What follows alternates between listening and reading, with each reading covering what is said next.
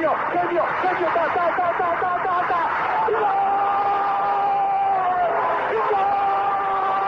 Dennis Bergkamp, Dennis Bergkamp, Dennis Bergkamp neemt de bal aan. Dennis Bergkamp, Dennis Bergkamp, Dennis Bergkamp, Dennis Bergkamp, Dennis Bergkamp. Posse de bola para Portugal, vai Éder, vai Éder, vai Éder, vai Éder, chuta, chuta, chuta! Gol! Gol!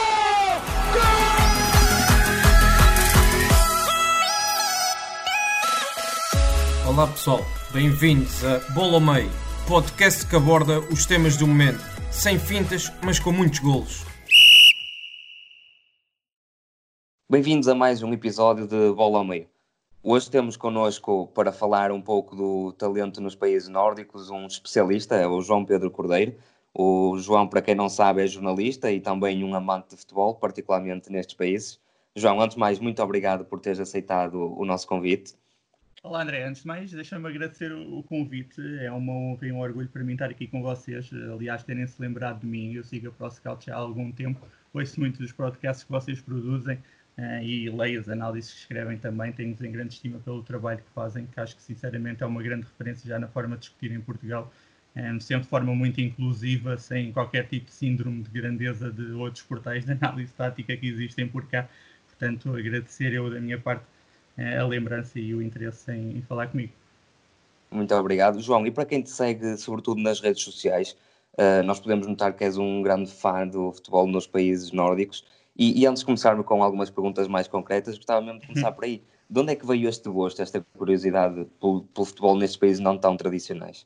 Olha, o meu fascínio pelo futebol nórdico é, tem muito cultural, isso já acontecia também com a Inglaterra e com o México, aliás, é, o meu interesse por, por, uma cena futebolística específica tem sempre a ver muito com, com identificação cultural. Um, de algum tempo a esta parte, grande parte de, das minhas bandas preferidas são nórdicas, há um movimento brutal de retro rock na Escandinávia, principalmente na Suécia. Uh, depois o cinema e a televisão nórdicos são excelentes, principalmente num estilo muito próprio que é conhecido como Nordic Noir, em que basicamente são thrillers policiais e psicológicos num ambiente sempre muito próprio, com, com agreste, o próprio clima ajuda a isso. Uh, The Killing e The Bridge, por exemplo, são séries brutais. Adoro Von Trier, adoro Refn, há o Bergman, portanto, uh, toda a cultura cinematográfica e televisiva uh, nórdica é, é, brutal. Depois, entretanto, também acho a mitologia. Eu não sou, não sou religioso, mas tenho muito interesse nas histórias e acho a mitologia nórdica incrivelmente rica. Toda a história é fabulosa e para quem se interessar por isso um, há, textos muito interessantes, é procurar pelas Edas, que era Poetic Edda ou Prose Edda, textos do Snorri Sturluson, que era um irlandês que reuniu os textos antigos de, de, de séculos 8, século 9, século 10, por aí. Um, e claro que historicamente são países muito interessantes, com todo o universo viking associado, que agora está muito na moda Uh, e ultimamente também tenho lido muito sobre isso, sobre sagas viking e textos antigos, grandes clássicos, aquilo que eu estava a dizer do Snorri Sturluson, uh, não necessariamente estas histórias mais recentes que aparecem Até em na Netflix uma série, não é? O Last Kingdom, exato, era isso que eu ia dizer, é, que, que, são séries que eu gosto de facto, porque têm aquele ambiente, mas que são muito mais romanceadas e estão um bocadinho longe daquilo que realmente são as histórias reais. Um, quem, quem se tiver também interesse nisto e, e, gostar muito deste tipo de coisas, diria que a Hegil Saga ou Heimskringla, uh, aqui tentar eu falar islandês também não é fácil, uh, ou mesmo a própria saga dos islandeses, que são provavelmente os textos mais conhecidos, aqueles que eu recomendaria para, para começar a entrar no assunto. Claro, obviamente, se a, a, a Tale of Ragnar Lodbrok é uma coisa real, o Ragnar uh, existiu verdadeiramente, um, e que é uma espécie de sequela para aquilo que é a saga dos Bolsungs, que é provavelmente a minha preferida. Então, pronto, toda, toda esta questão de identificação cultural acaba por me levar também ao futebol e depois quando comecei uh, a ver jogos com, com mais interesse um, ou mais frequentemente destes campeonatos, acabei por, por perceber que também se joga muito bem ali um, e aliás isso acaba por estar refletido no, no sucesso das seleções nacionais do, dos países nórdicos e escandinavos, não só escandinavos, mas nórdicos também, com a Finlândia e a Islândia a, terem excelentes histórias agora recentemente. Um, e depois eu sou sempre atraído pelas boas histórias e, pelo, e pelos projetos alternativos que vão, vão sendo feitos e, no, e nos campeonatos nórdicos, por exemplo, Midtjylland ou, ou Nord-Zealand, um, têm abordagens de, de projetos desportivos muito interessantes que vamos acabar por falar mais à frente. Exatamente, era isso mesmo que eu te ia dizer. Já tocaste em alguns pontos bastante interessantes que, que quero falar mais à frente. Um, mas para começar, uh, como é que estão neste momento os campeonatos? Por exemplo, na Suécia eles não têm tido uma forma de lidar com esta pandemia uh, muito comum, pelo menos igual à nossa. Eu sei uhum. que nas Ilhas Faroé também já começou o campeonato neste fim de semana, não é? Sim. Mas como é que está previsto o retomar da competição? Se é que está previsto?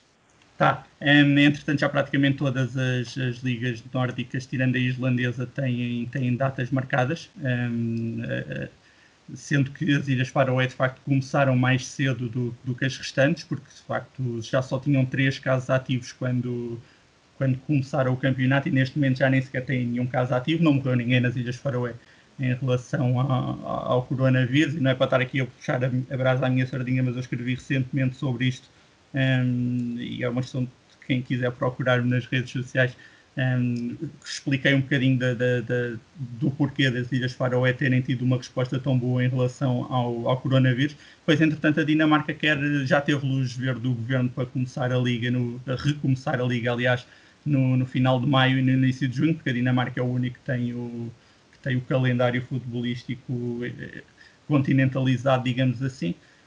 Depois a Suécia vai, vai começar a época, aliás, a 14 de junho, a, a, Noruega começa a época a 16 de junho e depois a Finlândia tem a data para, para ser marcada no, no, dia 1 de julho.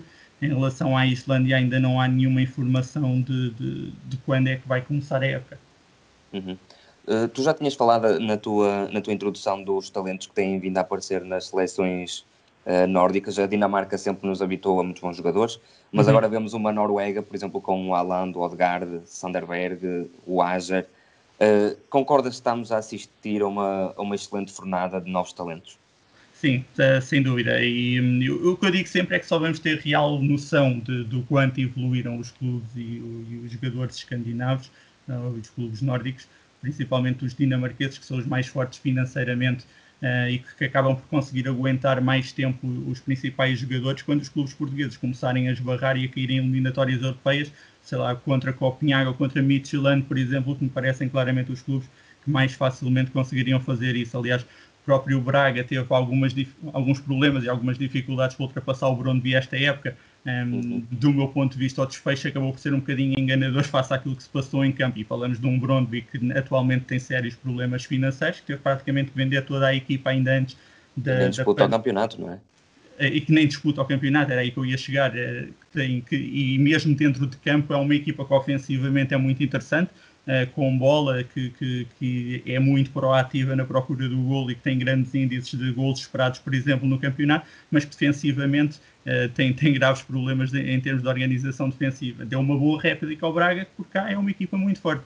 Portanto, se uma equipa de, de, não digo meio da tabela, porque o Brondby mesmo assim está ali no, no, no, uma gama média alta, digamos assim, do, do futebol dinamarquês, uh, o Midtjylland e o Copenhagen não têm nada a ver, são equipas muito fortes e muito bem organizadas e, e, eu tenho para mim que um dia que essas duas equipas acabem por encontrar um dos grandes portugueses, vamos ter algumas surpresas. E depois há várias razões que acabam por explicar este boom do futebol nórdico, em especial na, na Noruega, um, ehm, são mais claras e acabam por ter maior influência, que, que é, é, tem questões infraestruturais e é a mudança de mentalidade que tem ocorrido nos últimos anos nestes países. Primeiro porque se massificaram os equipamentos que permitem que os clubes treinem e formem jogadores ao longo de todo o ano e que no inverno, por exemplo, continu, consigam continuar a, a, treinar, porque se massificaram os campos sintéticos, que aguentam o ano todo, campos indoor, praticamente todos os clubes Uh, têm um campo indoor onde podem treinar no, nos meses de inverno e, já não precisam de, de, treinar no gelo. E isto, obviamente, acaba por permitir que os clubes formem um tipo de jogador completamente diferente daquilo que era habitual. Assistiu-se a, a, um boom brutal de, de, de, jogadores de médios diminutos, mais ao estilo uh, latino e de extremos muito mais próximos daquilo que seria, se calhar, um Fred Illenberg e não um Denis Romedal uh, extremos puros de linha que simplesmente iam, iam à linha cruzar para, a ponta de lança gigante. Portanto, temos um, uma diferença completamente do tipo de jogador que é formado agora no, no, nos países nórdicos. Um, ou seja, uma vez que todos os clubes têm neste momento condições para treinar todo o ano, conseguiram adaptar o seu jogo ao treino e, ao, e o treino aos efeitos climatéricos. Portanto, esta mudança de, de, de, paradigma dentro do futebol nórdico está a ajudar a que, de facto, um, o, tipo de jogador e o, e o, perfil do jogador muda completamente. E depois é o que eu dizia, há uma mudança de mentalidade no futebol escandinavo que acaba por estar ligado naturalmente à primeira aqui. há uns dias o, o, o médio sueco passou pelo Benfica e pelo Belenense, o Anders Anderson, deu uma entrevista ao Expresso para falar de facto de, de, de, do tipo do, daquilo que a Suécia estava a fazer em resposta à, à pandemia e acabou por falar um bocadinho sobre o próprio futebol, sobre o futebol nórdico. Ele dizia que faz parte da cultura nórdica e está intrínseca uh, no, nos jogadores e nos jovens a ideia da humildade que nos, nenhum jogador e homem acaba por ser mais do que o outro. Um, e, e, sabemos que dentro do futebol um dos grandes motivadores de um jogador uh, é o seu ego e a sua arrogância. E ele dizia que de facto o Zlatan um, era um, tinha um perfil completamente uh, um perfil completamente diferente daquilo que é o habitual no, nos suecos. Acreditar que realmente é melhor do que o outro, dar mais para o ser, aliado a essa típica capacidade de trabalho e organização nórdica, um, alguma perseverança para chegar mais longe, mas arriscar mais, ser mais confiante, acreditarem mais em si. O Zlatan foi muito importante nisso, porque foi um jogador que marcou um ponto de viragem. O Anderson disse que era um tipo lá está, que era um tipo de personalidade completamente diferente do, do sueco, e isto acaba por não se ver só na Suécia. Um, e, e, mais uma vez, não é para estar aqui a fazer shameless self-promotion, mas há uns tempos eu escrevi um texto sobre o boom do futebol norueguês, um, onde realmente falei com o pessoal ligado ao futebol do, do país, uh, quer do ponto de vista de treino e de análise, que já tinham entrevistado, por exemplo, o Christian Torstvedt, que estava no, no, no, no se não estou a enganar agora, está-me a dar uma branca, mas pronto, que agora entretanto foi para o Genk, um, e, e, ele falou exatamente nisto, que há uma mudança de mentalidade no jogador nórdico, em que ele passou a levar o, em que passaram a levar o futebol muito mais a sério do que levavam há uns anos. Portanto, agora qualquer miúdo nórdico já quer ser jogador de futebol e não outra profissão qualquer ou enverdar por um desporto mais popular, como era o hockey no gelo ou o handball. Um, uhum. Portanto, tanto esta questão da, da, das infraestruturas como uma mudança clara de mentalidade acaba por levar a que neste momento haja um perfil de jogador completamente diferente e muito mais um, continentalizado, digamos assim, que se adapta muito mais facilmente a outros tipos de futebol, um, que não era tão normal aqui há uns anos. O grande investimento então que, que falas na formação tem sido uh, esse da, das novas infraestruturas e assim tem sido esse o, o, investimento que as equipas têm feito na formação, não é? Sim, sim, porque depois o resto acaba por, por fazer parte de, de, do próprio mundo que, que, vivemos atualmente, que é um mundo globalizado e onde a informação chega a todo lado. Portanto, a partir do momento em que os treinadores passam a ter uma informação mais universalizada e conseguem ter acesso a essa informação, acabam por conseguir, uh, ou seja, levando aquilo que melhor se faz nos países que já formavam bons jogadores eh, na Alemanha, na França, em Espanha, mesmo em Portugal, um, eh, acabam por levar esses ensinamentos para os países nórdicos e conseguem pô-los em prática porque de facto já têm as infraestruturas uh, preparadas para isso. E ainda bem que estás a falar disso porque o, o selecionador da Dinamarca do Sub-21 uhum. uh, chegou, que chegou ano passado, o Alberto Capellas, uhum. uh, é, é, um treinador espanhol e também tem aquela escola de, de La Masia e trabalhou com o Peter Boss também, não é? Exatamente. E faz parte é, desse processo.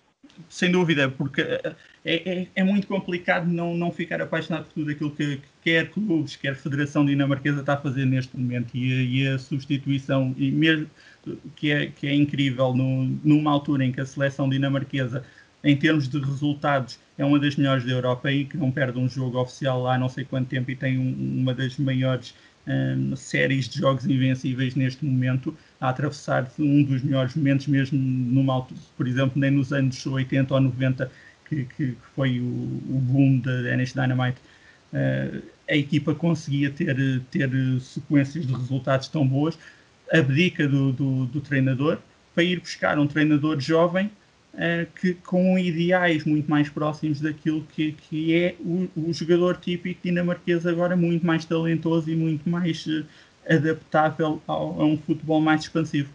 Uhum. E, e, que importância é que este know-how de, de, treinadores estrangeiros pode ter? E também tinhas falado aí de uma questão dos treinadores portugueses, e há muitos treinadores portugueses que de facto têm experimentado estes, estes campeonatos. Temos o exemplo do Nuno Almeida, que está agora no Rio Ave e que passou no Elfsborg, e também do Vicente do Famalicão, que esteve muitos anos na, na Noruega e também passou pela Finlândia. Uhum. Aliás, e, e, não sei se estás a par também da NF Academy, uh, criada por portugueses para desenvolver jogadores também, também nestes países. Sim, porque lá está, porque vão levar. E, os clubes agora procuram uh, acrescentar à, à, questão das infraestruturas, conhecimento, um, conhecimento ideias, um, que era algo que também faltava, porque era para conseguir ter o bolo todo. Um, e procurando, conseguindo levar, ter ideias completamente diferentes daquelas que eram habituais no, no país, acaba por elevar também o nível global e, e trabalhar melhor. Basicamente, a ideia é, é simplesmente essa: começou-se a trabalhar muito bem no, nos países nórdicos e, e, e a resposta está, está à vista. Uhum. Tu tens falado da, do investimento que tem havido nas infraestruturas e também que progressão é que tem havido no, no lado tático do jogo. É que muitas vezes nós, quando vemos, por exemplo, a seleção vai jogar com uma equipa desses países, é, é uhum. habitual dizer, ah, é uma equipa muito física.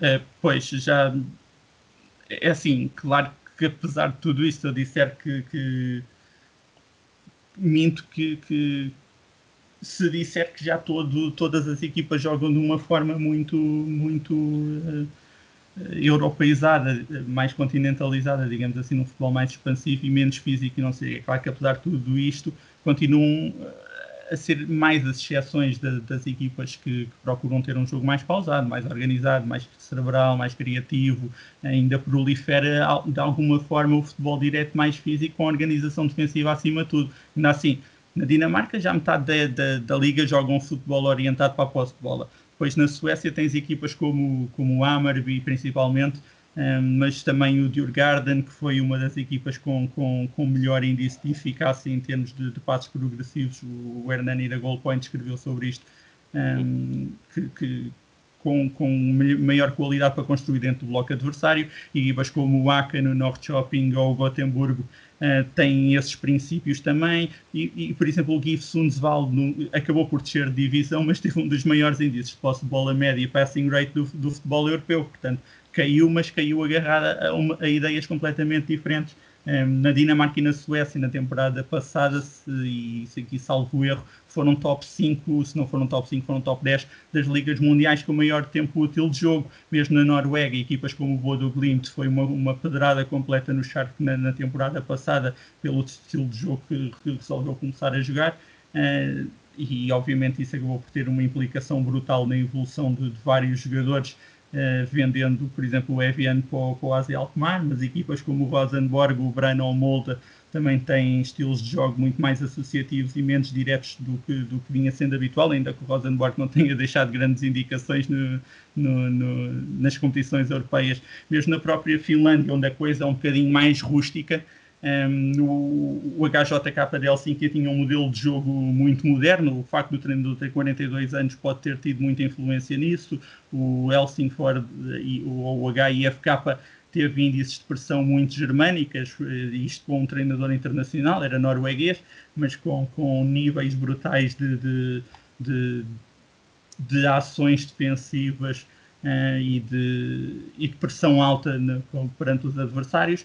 Um, e o próprio Beidablik da, da Islândia também, teve, também foi uma das equipas mais interessantes no, nos, nos, em todos os países nórdicos, com um treinador igualmente jovem, uh, tanto que acabou por fazer algumas vendas interessantes, uh, como o Aran Bjarnason para o, para IPEST, ou o Colbein Tordarsen para o Lommel, que o Lommel que, hoje foi comprado pelo, pelo Citigroup, um, ele que já tinha sido, ele, que tinha sido de facto uma das figuras da época passada, estava lá o Alfonso Samsted, que, que este ano um, foi para o Bodo Glimt para substituir o Erland Reiten, que estava emprestado pelo Rosenborg, um, mas que na altura estava emprestado ao, ao, um, ao Breidablik pelo IFK Norrköping. Isto tudo para dizer que, de facto, que as ideias mais modernas e mais continentalizadas começam a chegar a todo o lado um, e há uma maior, cada vez maior aceitação cultural e cada vez maior conhecimento, conhecimento está mais universal e há cada vez mais treinadores bem preparados nestes países, o que molda claramente o jogador local e torna-o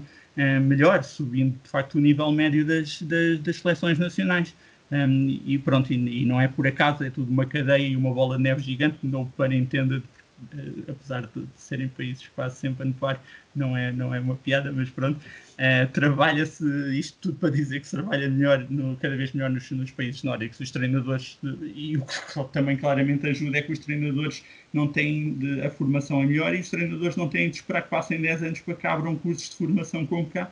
Um, e a formação, claro, é bem dada com os efeitos a, estarem à vista. Aliás, um, treinadores como como o Yes Sorup no, no Genk ou o próprio Brian Priska que está que tá no Midtjylland, são treinadores que eu vejo que a curto prazo podem estar no, numa das grandes ligas do, do, do futebol mundial. Uhum.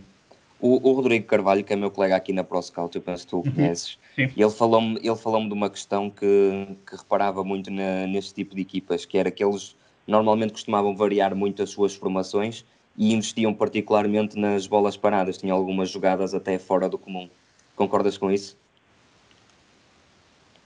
Sim, eh, porque e basta ver eh, que o treinador do, do, do, Liverpool é holandês e ok que a Holanda não é propriamente um país nórdico, mas é um país que, que fica ali perto, ou seja, tenta-se um, tenta-se ir buscar ao detalhe e é, e é nisso que, que, que, os países nórdicos e eu volto ao, ao Midtjylland e ao North Zealand que, que, tentam fazer coisas diferentes porque de facto um, são criativos uh, e, e, e, há coisa que, que, podemos não ter muita noção um, cá no, no, sul da Europa, mas que, que é verdade, é, é, que os países nórdicos são bastante criativos, isso vê-se na cultura e obviamente acaba por se refletir também no, na cultura, digo artes, e acaba uhum. por se refletir também ao nível do futebol, e lá está, indo buscar esse, esses pormenores eh, uma das coisas mais, mais importantes onde é possível fazer a diferença é arriscar na, na construção de desenhos de, de, em esquemas táticos diferentes daquilo que é o habitual,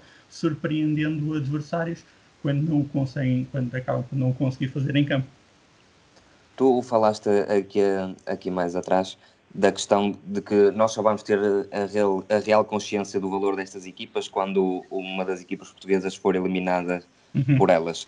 Um, neste momento, qual é que achas que é o nível de, destes campeonatos? E se são competitivos também? O campeonato dinamarquês é claramente o, o mais forte deles todos. Era um bocadinho uhum. aquilo que eu estava a dizer ao início, que, que é porque, porque é onde há mais dinheiro. Um, e eu digo sempre que, que se os dinamarqueses aliassem um, a, a, sua qualidade e o dinheiro que têm no, no futebol, apesar de, ok, o Brondby não estar propriamente saudável financeiramente, mas eh, se conseguissem adaptar a qualidade do trabalho que fazem eh, ao talento dos jogadores, à paixão que os suecos têm pelo futebol, eh, a Dinamarca podia ser uma potência do futebol. Acaba por ficar um bocadinho limitada porque de facto não, não, não há um interesse cultural tão forte no país em, em, relação ao futebol, apesar do futebol ser mais evoluído na Dinamarca do, do que nos outros países nórdicos. Uhum. Um, o, lá está, Midtjylland e, e Copenhaga parecem equipas que podiam perfeitamente ombrear contra equipas grandes portuguesas e não digo que a maioria, em 10 jogos, por exemplo, ganhassem a maioria dos jogos a, a Benfica e Porto e Sporting.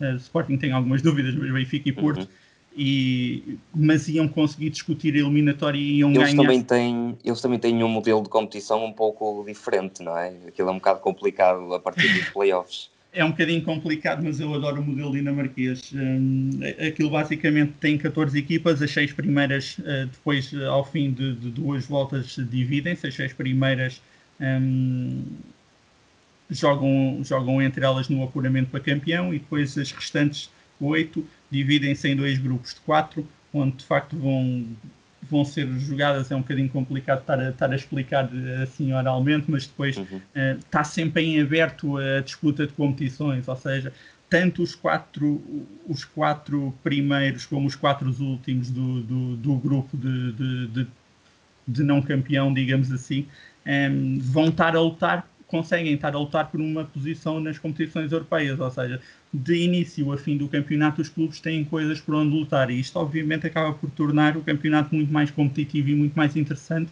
eh, em que qualquer jogo um, eh, é importante para, para o resultado final da temporada. Um, pronto, e depois eh, esta, ou esta maior saúde, saúde financeira do, dos clubes dinamarqueses, que se vê também na, na, no dinheiro que, que, que, os clubes já pedem para vender jogadores, um, acaba por permitir que as equipas consigam aguentar os melhores jogadores durante mais tempo, algo que não acontece tanto na, na Suécia ou na Noruega. Uh, na Noruega, principalmente, o, os miúdos estão a sair uh, ainda teenagers, uh, com 16, 17, 18 anos.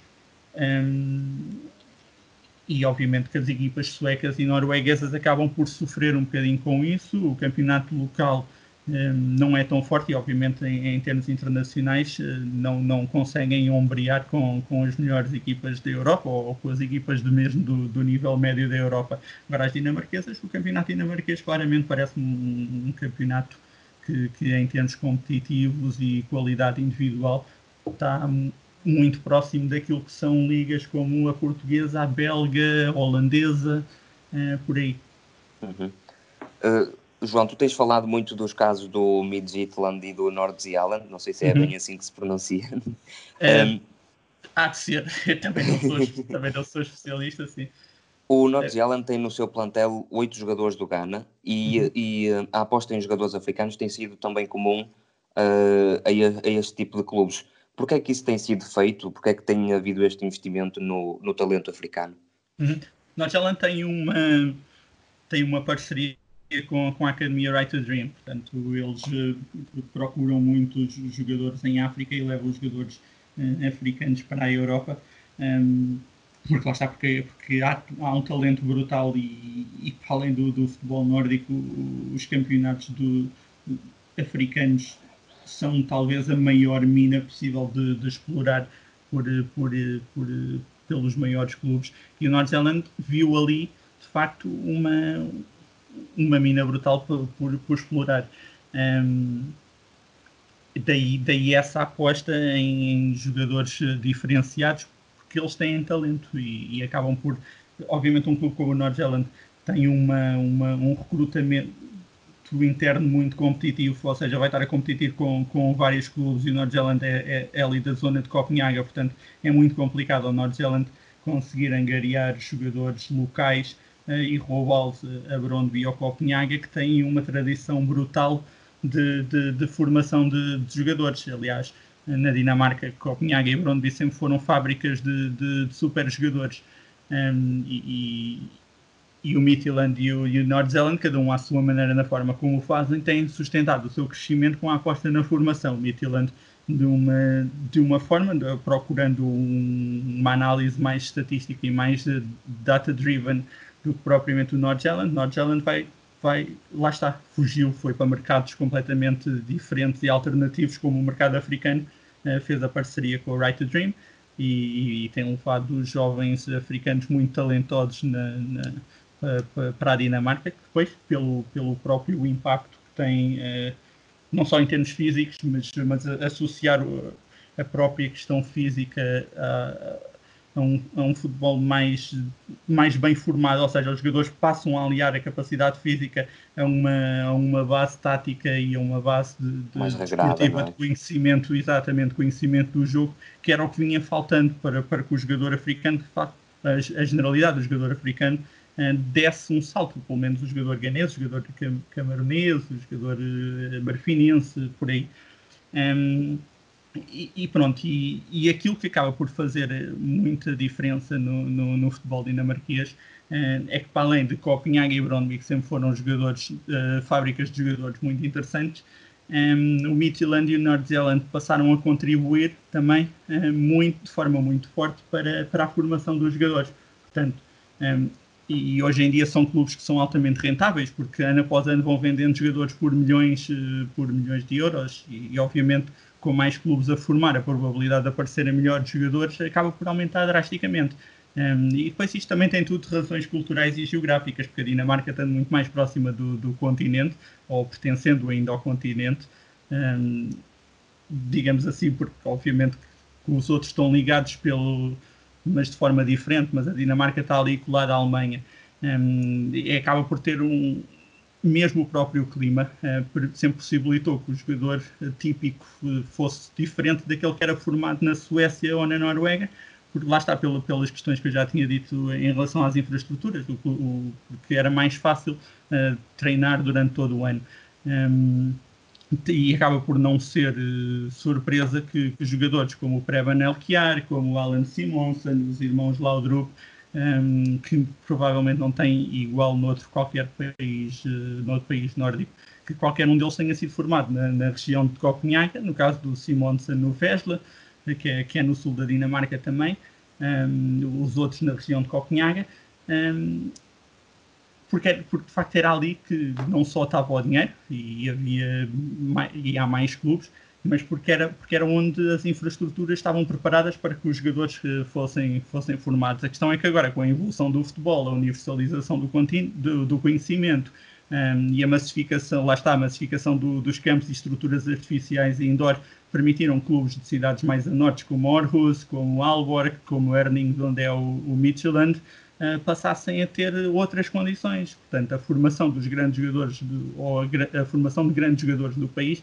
já não está confinada à região de, de, de Copenhague e às cidades do sul, um, e, e, passa a estar uh, descentralizada, digamos assim. Uhum. Um, portanto, e este exemplo pode ser também dado no caso da Suécia e da Noruega, porque, por exemplo, a ascensão do Bodo Glimt no, nos últimos tempos, e que na temporada passada culminou com, com o segundo lugar na Liga da, da, da Noruega, uh, é o melhor exemplo disto, porque é um clube que está situado numa cidade no Círculo Polar, eh, Polar Ártico e que neste momento está, está a jogar tiki-taka como se fosse uma equipa espanhola um, ehm, e a formar médios centros que parecem uh, discípulos de Xavi e esta David Silva.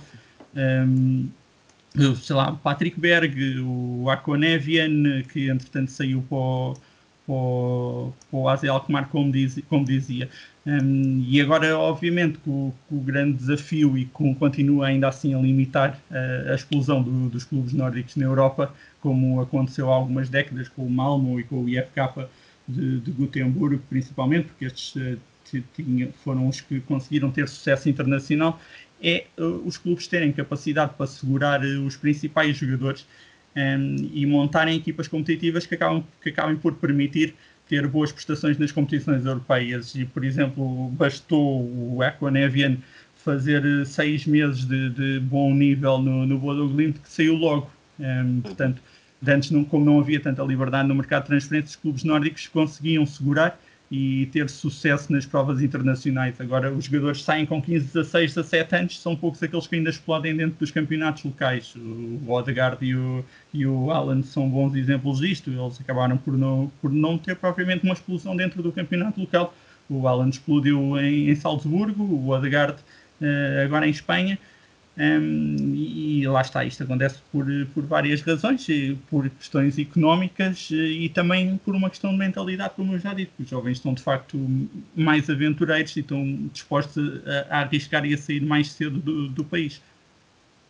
Continuando nisto da, das transferências, o Mabil teve aqui há duas épocas, penso eu, emprestado pelo Midtjylland ao, ao Passos Ferreira. E agora uhum. temos também o, o Kraev, também emprestado pelo Midtjylland ao, ao Gil Vicente. Achas uhum. que se abriu aqui a porta para, para negócios entre clubes portugueses e, e clubes nórdicos? Olha, eu, eu, espero que sim, porque me faz confusão. Aliás, eu, eu, até diria que quando às vezes me perguntam se, se os clubes portugueses deviam apostar nestes mercados, hum, eu acho que essa já não é bem a pergunta que, que, deve ser feita. A pergunta é mais como é que é possível os clubes ainda não terem apostado nestes uhum. mercados. Uh, Kraev está ser um dos melhores jogadores do, do Gil Vicente no, na, na, temporada. O Mabil foi um dos melhores jogadores do Passos Ferreira quando, quando esteve em Portugal e está a fazer uma época brutal na, na Dinamarca. Um, ehm, e a verdade é que quando me fazem essa pergunta, acho que a resposta é tão óbvia e tão natural que, que, que, é muito complicado perceber porque é que não acontece. A Dinamarca, a Suécia e a Noruega, principalmente, estão neste momento a formar dos melhores jogadores do mundo nesta, nesta altura. É, é tão simples como isto. Os internacionais destes países estão entre os melhores jogadores da, das principais competições de futebol. Christian Eriksen foi durante muito tempo um dos melhores jogadores da Premier League, o Odegaard está a ser um dos melhores jogadores da, da La Liga uh, esta temporada, o Kulusevski explodiu este ano e, e, tá, e, partiu tudo na primeira metade da época em Parma, que entretanto já, já garantiu uma transferência para a Juve, tanto o uhum. Poulsen como o Delaney como o Forsberg são desde há algum tempo dos melhores jogadores a atuar na Alemanha, o Alan está a ter o impacto que está a ter na, na, na Bundesliga. Uh, o Sander Berga chegou de facto este ano à Premier League ehm, depois de se ter estabelecido como um dos melhores jogadores do campeonato belga e o campeonato belga está sempre cheio de excelentes jogadores e todos eles acabaram por sair, eh, ou praticamente todos eles, mesmo que esqueçamos o Odegaard e o Alan, uh, acabaram por sair, porque obviamente aqui há, há outras questões envolvidas, mas que acabaram por sair por valores baixíssimos dos países de origem. Um, um dos grandes problemas que me parece que acontece neste momento é alguma falta de confiança que estes miúdos nórdicos têm acaba, e que acaba por não se estender tanto ao Kraev e ao, e ao Mabil porque não são, jogadores, não são nórdicos, uh, vêm de países Exatamente. nórdicos, mas não são propriamente jogadores nórdicos, que é a falta de confiança que estes miúdos nórdicos acabam por ter no, no futebol português. Uh, pode ser que isto mude com esta aposta que o Sporting fez agora em jovens noruegueses que, que, que, parecem de facto ter talento. Uh, eu acabo por, por ter sempre algumas reservas quando não são jogadores profissionais, ainda não, não, não provaram nada no futebol profissional, mas, mas que de facto parecem que dentro do, do, dos seus escalões são excelentes jogadores. Um, e Portugal neste momento tem anos e anos de atraso para a Europa Central neste aspecto, portanto, porque em termos de concorrência, um jogador nórdico vai acabar sempre por preferir ir para um Augsburgo ou para um Alkmaar de, desta vida do que propriamente ir para Portugal, porque já tem exemplos que essa cadeia acaba por resultar numa boa evolução dos jogadores. Um, também já me disseram, e eu li alguns, não sei bem onde, mas eu acho que foi a entrevista do Sérgio Cecílio ao, ao Expresso, ele é observador no Corre da, da Dinamarca. Um, um jogador nórdico é consciente, lá está, um jogador nórdico é consciente do, do ambiente futebolístico que, que, que, o envolve e acaba por preferir não sair do país onde, sabe, onde as condições profissionais estão garantidas e, e está seguro uh, do que vir propriamente para Portugal, onde em certos clubes há riscos de, de, acabar por ter salários em atraso, mesmo que alguns desses clubes consigam atrair esses jovens nórdicos. Um, não, eles, não, eles próprios não estão necessariamente interessados nisso. É este ambiente, algum ambiente de suspeição e insegurança profissional em Portugal que funciona em jogadores de mercados como o sul-americano, porque ainda consegue ser mais instável do que, do que em Portugal. Um, e há cada vez menos aposta nestes mercados, porque, porque lá está, está cada vez mais caro. Um, e, e, que não funciona de facto nos países mais ricos, mesmo que até impliquem um investimento menor. Eh, depois há outra questão também que, que me parece fundamental. Um, a falta de, de, competitividade interna que, que, aconteceu em Portugal nos últimos tempos atingiu um nível tão preocupante um, que, além disso, aliado aos grandes valores recebidos pelas equipas por, por jogadores de formação, um, os grandes clubes acabaram por, por deixar de ter de ser criativos no mercado. Uh, o Benfica e o Porto, neste momento, chegaram a um ponto, isto no pré-Covid, claro, um, em, em, que podiam chegar a um clube de, de, La Liga ou da Bundesliga e pagar 20 milhões para trazer alguém para Portugal, como aconteceu com o De Tomás ou com, com o Weigl, um, ou ir ao México, onde se paga tanto ou mais do que, do que os grandes portugueses, e, e, e tirar do, do, de um dos maiores clubes do, do continente jogadores que são dos melhores nas suas posições. Isto aconteceu agora com, com o Marchesin e com, e com o médio do, do Porto um, como já tinha acontecido com o Raul Jiménez, por exemplo, ou com o, Herrera. O, o Uribe, exatamente. Tive uma branca, tentei aqui dar a volta, mas obrigado, pelo, obrigado pela recordação. Portanto, um, se os jogadores, se os clubes de facto conseguem chegar lá acima, porque, porque é que é um de estar a, a, ir lá abaixo, digamos assim, e ter que, que, que, que inventar e, e ir a, a, mercados alternativos? Obviamente que eu não concordo com isso. Também também pode ter a ver com o facto de, de fazer scouting nesses, nesses países que estavas a falar? É mais fácil do que propriamente nos países nórdicos? Achas que é mais fácil? Não tenho a certeza que seja mais fácil para um scout uh, viver no México do que viver na Dinamarca ou na Suécia. Um, não sei, um, não, não tenho posições claras em relação a isto.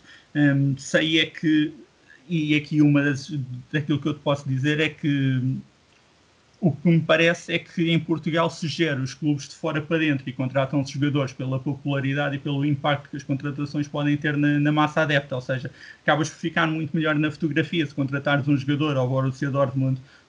Ou, ou, ao Espanhol ou, ou, mesmo ao Real Madrid ou ao Raio Vallecano que seja, um, ou América do México ou Pachuca ou Cruz Azul, o que seja, eh, do que se fosse contratar um jogador que pode ter até um, que ainda não, se calhar não, não provou tanto num, num contexto de exigência, um, mas que tu consegues perceber que tem um potencial para atingir níveis mais altos do que, do que os anteriores, do que se fores contratar um jogador a Nord Zealand, fica muito, ficas muito melhor. Portanto, a falta de cultura do adepto português também obriga a isso.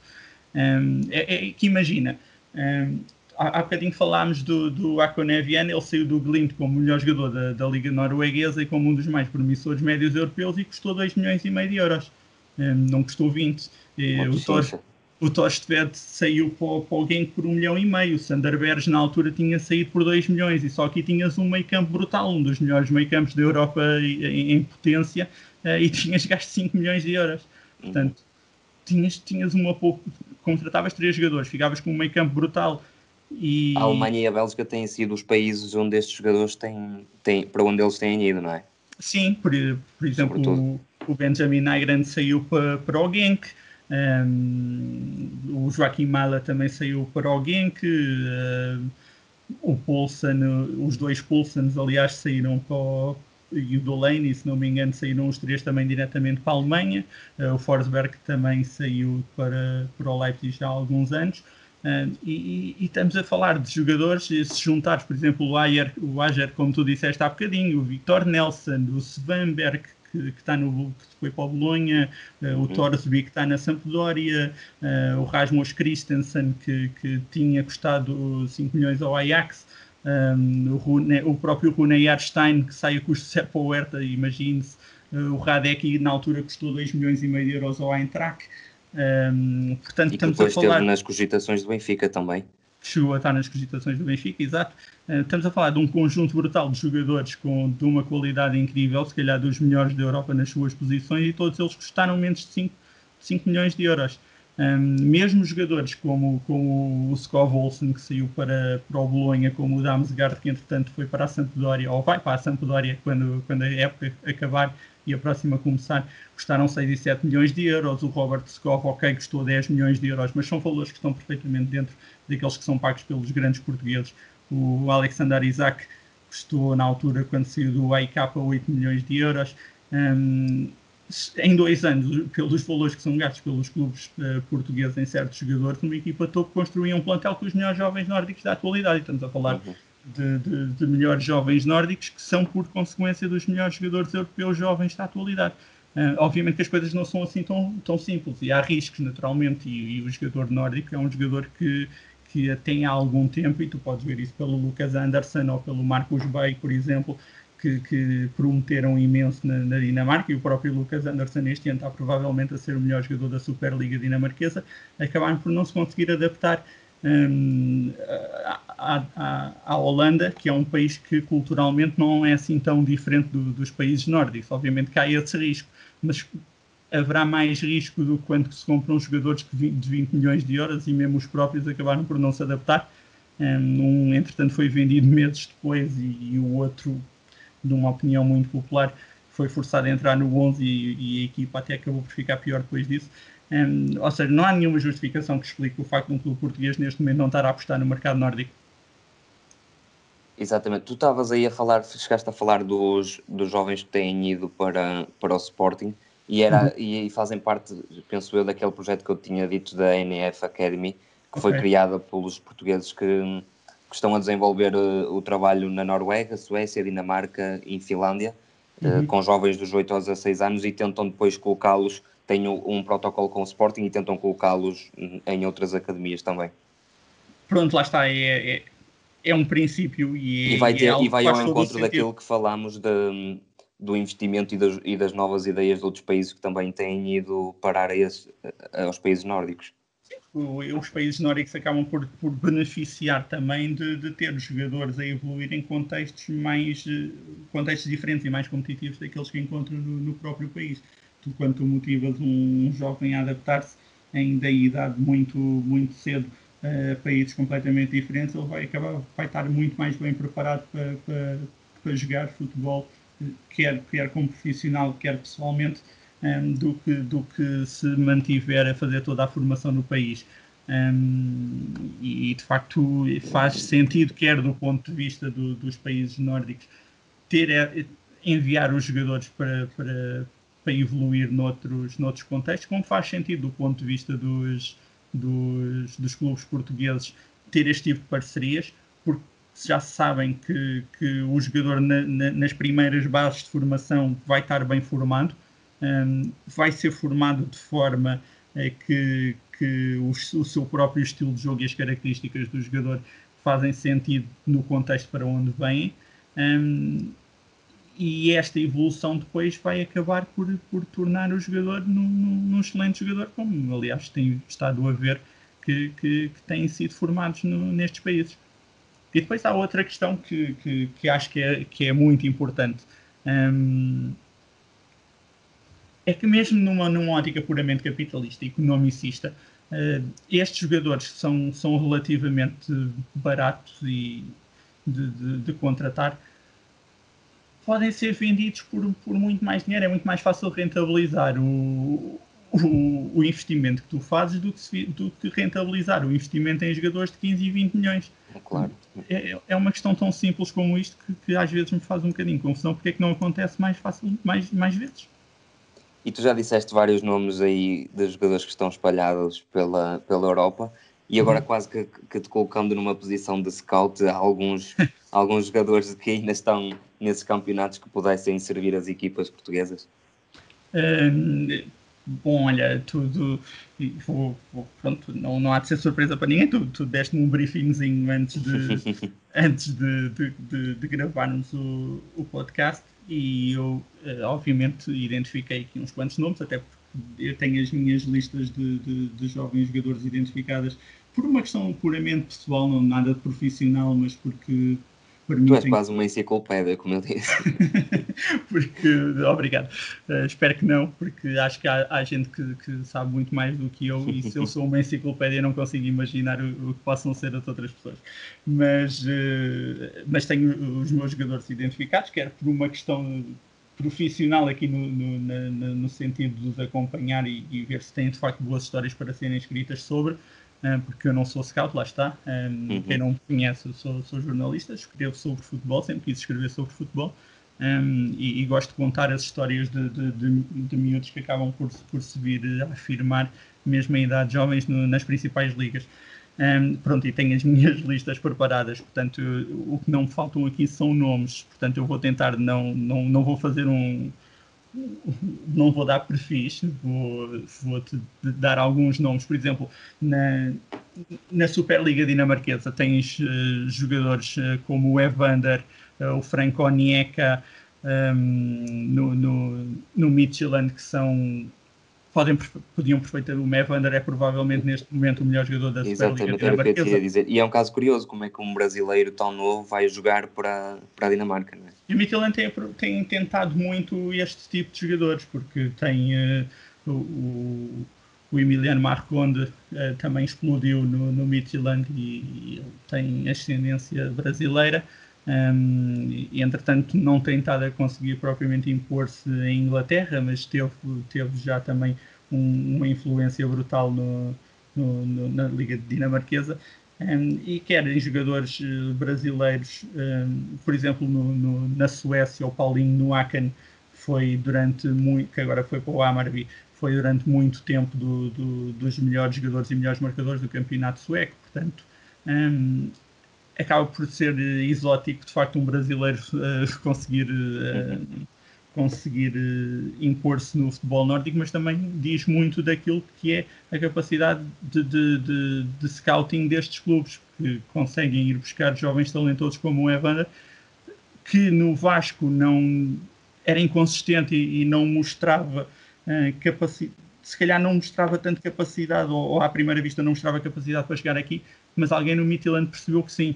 Um, e, e, eu dou muito crédito ao Midtjylland porque o Rasmus Ankersen uh, é dos tipos mais inteligentes que, que estão no futebol.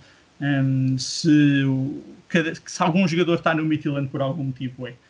Um, e, e, depois tens jogadores como o Magnus Kofod no Nordjylland, onde está também o Mohamed Kudus, o Isaac Atanga, um, o próprio Jakob Steen Christensen, que são, são jogadores brutais. Uh, no Copenhaga tens o Jonas Wind, o Victor Nelson, tens o Mohamed Darami, um, tens o Tobias Warkate no, no Brondby, que fez uma, uma uma Elite Serien, uma liga norueguesa na, na, temporada passada brutal. Uh, e depois tens um Mustafa Bundu no Orhus, que eu estou no AGF, que eu estou farto de escrever sobre ele, e um Mads Madsen no Silkeborg, que foram os jogadores que eu acabei por, por, por identificar como mais interessantes na, na, na, Superliga dinamarquesa, mas eu podia estar aqui o dia todo a, a, a, a dar, a dar nomes, a dar sugestões de nomes depois na, na Liga um, Noruega, na Liga, aliás, na Liga Sueca, um, principalmente em clubes como o Norrköping, Norrköping, como eu percebi que afinal se diz, um, no, no IFK de Gutemburgo, uh, jogadores muito interessantes. Um, tens o, no, no Norrköping, por exemplo, tens o Ax Banovic, Uh, tens o Isaac Peterson, que pode muito provavelmente vir a ser, uh, em muito curto prazo, o, guarda-redes da, da, seleção sueca. Um, jogadores como o Philip Dagerstall, que, que, tem um perfil muito próximo do, de um Victor Lindelof, por exemplo. Uh, depois no Gutenberg tem jogadores como o Alassane Yusuf, com 18 anos um, se conseguiu impor completamente na equipa. Um Georgi Karaishvili, que é dos jogadores mais uh, criativos do, do, do, futebol sueco na atualidade. No Aken está é, provavelmente um dos meus o preferido, ou um dos meus jogadores preferidos, que é o Daleo Hirandust. Um, depois uh, tens um Max Svensson no Helsingborg, um Jake Larsen no Orebro, um Adin Alic que, que, vai começar a ganhar espaço, espero eu, no Malmo este, este ano e é um jogador que tem que, que é, é, é, igual ao Ibrahimovic e tem alguma graça ele estar no Malmo. Uh, no Gutenberg tens, eh, como há bocadinho disse, do Alassane Yusuf, esqueci-me, e do Karashvili, esqueci-me do August Erlingmark. Uh, e depois há um jogador muito interessante no Falkenberg, que é o Jon Bjorkengren, que um, um médio centro também. Um, e, e esta também é uma das questões mais interessantes, porque um dos grandes, uma das grandes mudanças de paradigma no, no, nos jogadores uh, nórdicos é a quantidade de médios centros, lá está como eu falei há bocadinho, muito na, na ordem de um, de um Xavi, de um Iniesta, de um David Silva, parecem que, que, que usaram os moldes do, dos jogadores espanhóis e acabaram por formar no, nos países nórdicos, porque depois na, isto acontece principalmente e é uma das questões mais interessantes na, na, no futebol norueguês atualmente, é que a quantidade de médios centros com estas características que existem no futebol um, norueguês, Patrick Berg no Glimt, uh, o Emil Bohinen no, no Stabæk, o Odin Holm no Valerenga, uh, o Odin Holm que, tem, que, que, não sei se é um mito urbano ou se é uma daquelas histórias de internet que ainda não cheguei a, a procurar, um, que está no Valerenga. Uh, o nome dele é Odin Tiago Holm e supostamente o Tiago foi acrescentado há pouco tempo porque o ídolo de, de o ídolo dele é o Tiago Alcântara. Alcântara. Portanto, dá para perceber... Que vai naquela linha de médios espanhóis que estás a falar, não é? Exatamente, e, ele é um Tiago Alcântara norueguês, portanto veremos, ele vai começar a ter minutos profissionais esta temporada, um, onde está o, e, e, também dentro deste, deste estilo de jogo tens o Tobias Christensen no molde, um, depois tens jogadores como o Jens Pittarauga, no, e o Aaron Donum, no, quer no Glimt, quer no Valerenga, uh, extremos, um, de, extremos à Eden Hazard, ou seja, que são organizadores que jogo fogem da ala para, para, para terrenos mais centrais, uh, com, com uma capacidade de equilíbrio no último terço brutais. Jogadores como o Strand Larsen no Sarpsborg, um, o Fredrik Bjorkan no, no Glimt, que é um, um lateral esquerdo com, com uma capacidade para dar profundidade ao flanco e, e e de influência no último terço em, em, termos de assistências, com uma capacidade de cruzamento e envolvimento em terrenos interiores que é, que é brutal. Uh, o Hugo Vettelsen no Stabæk, uh, e depois também, tal como na, na Suécia, tens um Christopher Klassen, o guarda-redes do Valerenga, também muito novo, mas que pode vir perfeitamente pelo, pelas características que vai apresentando e pelo, e pelo estilo, pelo, pelo, pela qualidade que, que vai mostrando, pode muito bem vir a ser um, um dos melhores guarda-redes da Europa no, nos próximos tempos e com o Radek e com, com, com os guarda-redes que, que, que, a Noruega tem neste momento não é fácil, eh, mas uh, o potencial é muito maior. Depois na, tenho, tenho mais 10 nomes, tenho 5 na Liga da, da, da Finlândia, uh, aqui não fui tão longe, e 5 na, na Liga da Islândia, porque acho que também merecem um, algum crédito. Na, a Liga Finlandesa lá está, é um bocadinho mais rústica, mas ainda vai tendo espaço para, para alguns jogadores muito interessantes, principalmente no, no HJK de Helsínquia, que apesar de ter terminado uh, a temporada passada em quinto lugar e ter falhado o acesso às competições europeias depois no playoff, teve alguns dos jogadores mais criativos da liga, até muito por culpa do, do estilo de jogo muito mais expansivo, a rondar médias de posse de bola do, nos 60%, um, muito mais expansivo daquilo que é normal na, na, no campeonato finlandês. Um, jogadores como o Evans Mensah, por, por exemplo, teve no, está no Portimonense neste momento, está emprestado, apesar de ainda não ter conseguido impor-se, o contexto de facto não é fácil e não o favorece, uhum. mas que, que na liga finlandesa deu, deu um exemplo brutal e, e, dentro naquela equipa do HJK havia o Taraz, o Ivan Tarazov que estava emprestado pelo Zenit, uh, o Kan Kairinen que estava emprestado lá está pelo Midtjylland um, e que agora foi emprestado para, para a época norueguesa no Lillestrøm. E havia o Lassi Lapalainen que, que, que, explodiu de tal forma que o Bolonha o contratou e está neste momento uh, uh, emprestado ao Montreal Impact. Um, mas dentro, ainda dentro da, da, da, Liga Finlandesa, acho que nomes como o Lauri Alamilikmaki do Ilvas, o Ilmari Niskanen do Kups, uh, o Lucas Lindman do Robs, o Enoch Banza do KPV, que é, tem emprestado pelo, pelo HJK, e o Yazin Asanun do Lati. Um, que são jogadores muito interessantes. Tanto o Niskanen como o Lindman, como o Asahun são, são extremos, são extremos com uma capacidade de desequilíbrio brutal e que não têm propriamente. não são criativos para si, são criativos para os outros. São, são jogadores muito. muito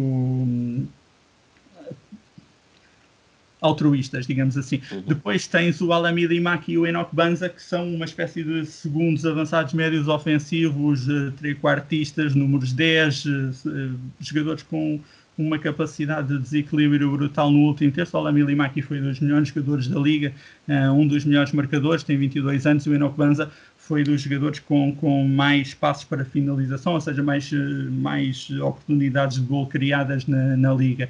Um, e aqui é preciso pensar que de facto a liga finlandesa ainda consegue ser mais uh, barata de, de, apostar do que as outras e portanto é se calhar o segredo mais bem guardado dos países nórdicos, apesar de não um é país escandinavo, é, é, é, se calhar a Finlândia. E depois na Islândia tens jogadores que, que falharam, que é certo que falharam na, na adaptação à Europa, porque muitos deles já passaram por Ajax, por Erenvins e acabaram por não ficar lá. Um, uhum. E aqui, obviamente, há uma, uma red flag brutal. E a Islândia uh, também tem crescido brutalmente com a, com a sua seleção a chegar muito longe no, no Euro, por exemplo. Exatamente, e, depois tem jogadores como o August Linsen do Vikingur. Aliás, o Vikingur tem uma excelente equipa, apesar de também não ter tido um, um, um campeonato feliz, mas uma equipa muito jovem, com, com muitos miúdos de 19, 20 anos, muito interessantes. O Alex Hauksson do Stjarnan, o Julius Magnussen, lá está do Vikingur. Eh, o próprio Ottar Carlson do, do Vikingur e o Valdimar Ingimundarsson do Vilkir eh, são jogadores que dentro do contexto parecem perfeitamente capazes de, de, dar o salto e de jogar numa equipa de nível médio eh, no, no, num campeonato uh, português, exatamente, uh, e, e, mesmo noutras equipas de, de, de, campeonatos da Europa Central, alguns, um, se não me engano, o Otar Carlson, um, penso que seja o Otar Carlson agora de cabeça, esqueci, mas foi que entretanto foi para a Bélgica. Um, não, mentira, era o, era o, era o, era o outro do Breidablik, bem, não interessa um, que, que, entretanto foi contratado pelo Lommel da, da Bélgica e tem claramente capacidade para jogar na segunda divisão belga com acesso à primeira, como parece que vai acontecer num futuro muito próximo. Portanto, há aqui toda uma quantidade de, de, de jogadores que, que verão uh, que podiam perfeitamente, a, a, preços muito baixos, uh, acabar por ingressar numa numa equipa do, do, futebol português e não digo apenas no, nos grandes, eh, havendo obviamente capacidade para, para, investir nisso, mas lá está, como não são jogadores que, que obriguem a um grande investimento, não sei se ficaria muito diferente de apostar neste tipo de jogadores do que propriamente em jogadores um, de, de, de, outros mercados. Aliás, a, a Finlândia apesar deste sucesso recente da, da, da, seleção finlandesa e de uma, de uma qualificação inédita para, para um campeonato europeu, um, apesar de não ter acontecido propriamente com uma geração de ouro, um, há uma geração a aparecer no, no futebol finlandês que pode acabar por tornar muito mais uh, frequente a passagem ou a qualificação de, de, competições de, seleção para competições internacionais, exatamente. Um, já agora, só para não só para não deixar isto aqui assim tão em aberto para concretizar melhor aquilo que eu estou a dizer, um, parece-me que que há, jogadores que neste momento que podem uh, elevar o nível médio da seleção a curto e médio prazo. Alguns deles já nem sequer estão no país. O Lassila Palainen, como, como disse há pouco, uh, já saiu, uh, foi para o Bolonha, entretanto está emprestado no Montreal Impact. Benjamin Kalman, que está na Noruega. Depois jogadores como o Leo Vaisanen, o Hugo Keto, que é um guarda-redes muito interessante que está no Brighton, o Apo Halma, que está no, no Barnsley, o Jakob Oksanen, que está no Brentford, o Oni Valakari, fez uma época absolutamente brutal na, na, na, Noruega a temporada passada e que estranhamente acabou por não conseguir um, dar um salto para uma, e é muito estranho que não, não deu o salto para uma equipa um, de outra dimensão e, está neste momento a jogar no Pafos no Chipre, apesar do Pafos no Chipre também ter um contexto muito específico, não interessa agora aqui para o caso, mas quem quiser ir pesquisar pode ir ver o que é que é o Pafos, provavelmente é que vai acabar por ser um, uma rampa de lançamento para uma equipa na Rússia, mas neste momento acabou por, por estar a jogar no Chipre depois de ter feito uma época brutal na Noruega. Um, o Lucas Lindman, que eu falei há bocadinho, que foi um dos melhores jogadores da, da Liga Finlandesa na época passada. Depois tens o Saku Ilatupa no AIK, o Mikael Soizalo, o próprio Marcos Forz, o Ilmari Niskanen, e lá está o Alami Limaki, que foi talvez o melhor jogador da Liga na, na, na temporada passada. Um, e estamos a falar de uma seleção que tem também um Glenn Camará, que tem um Jensen, um Skrab, um Tuominen, que são ainda relativamente jovens. Portanto, é um país com, com um grande futuro um, nos próximos tempos e que pode perfeitamente tornar-se um habitué na, na, nas próximas grandes competições. E, e tem um guarda-redes fabuloso como o Radek e tem um ponto de lança muito interessante no, no Puki, apesar do Puki um, ser, Já ser mais velho ser, ser, mais velho e ser de luas, eh, quando, quando as coisas correm bem é um, é um avançado incrível tudo o que remata dá golo, mas depois quando as coisas não estão a correr tão bem não, não consegue sequer acertar na baliza. Um, além disto, tem provavelmente o, o melhor treinador da, da, da história do, do, do, futebol finlandês, é tão simples como isso, porque depois de levar os sub-21 a uma, uma presença inédita num europeu de, dessa categoria, levou agora a Finlândia a uma grande competição. O, trabalho do Marco Canerva é brutal.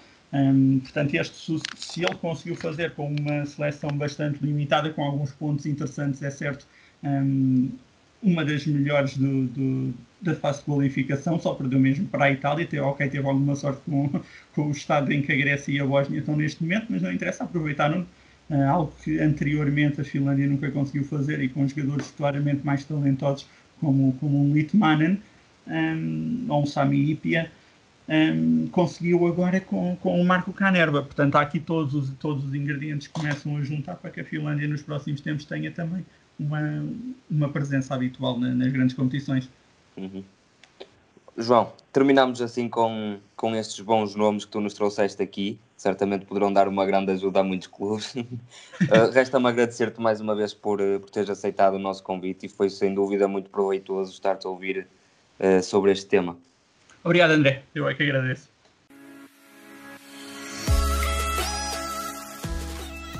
Obrigado por nos terem seguido em mais um episódio. Sigam o ProScout nas redes sociais em Facebook, Twitter, Instagram, YouTube e principalmente no nosso site em www.proscout.pt. Até à próxima!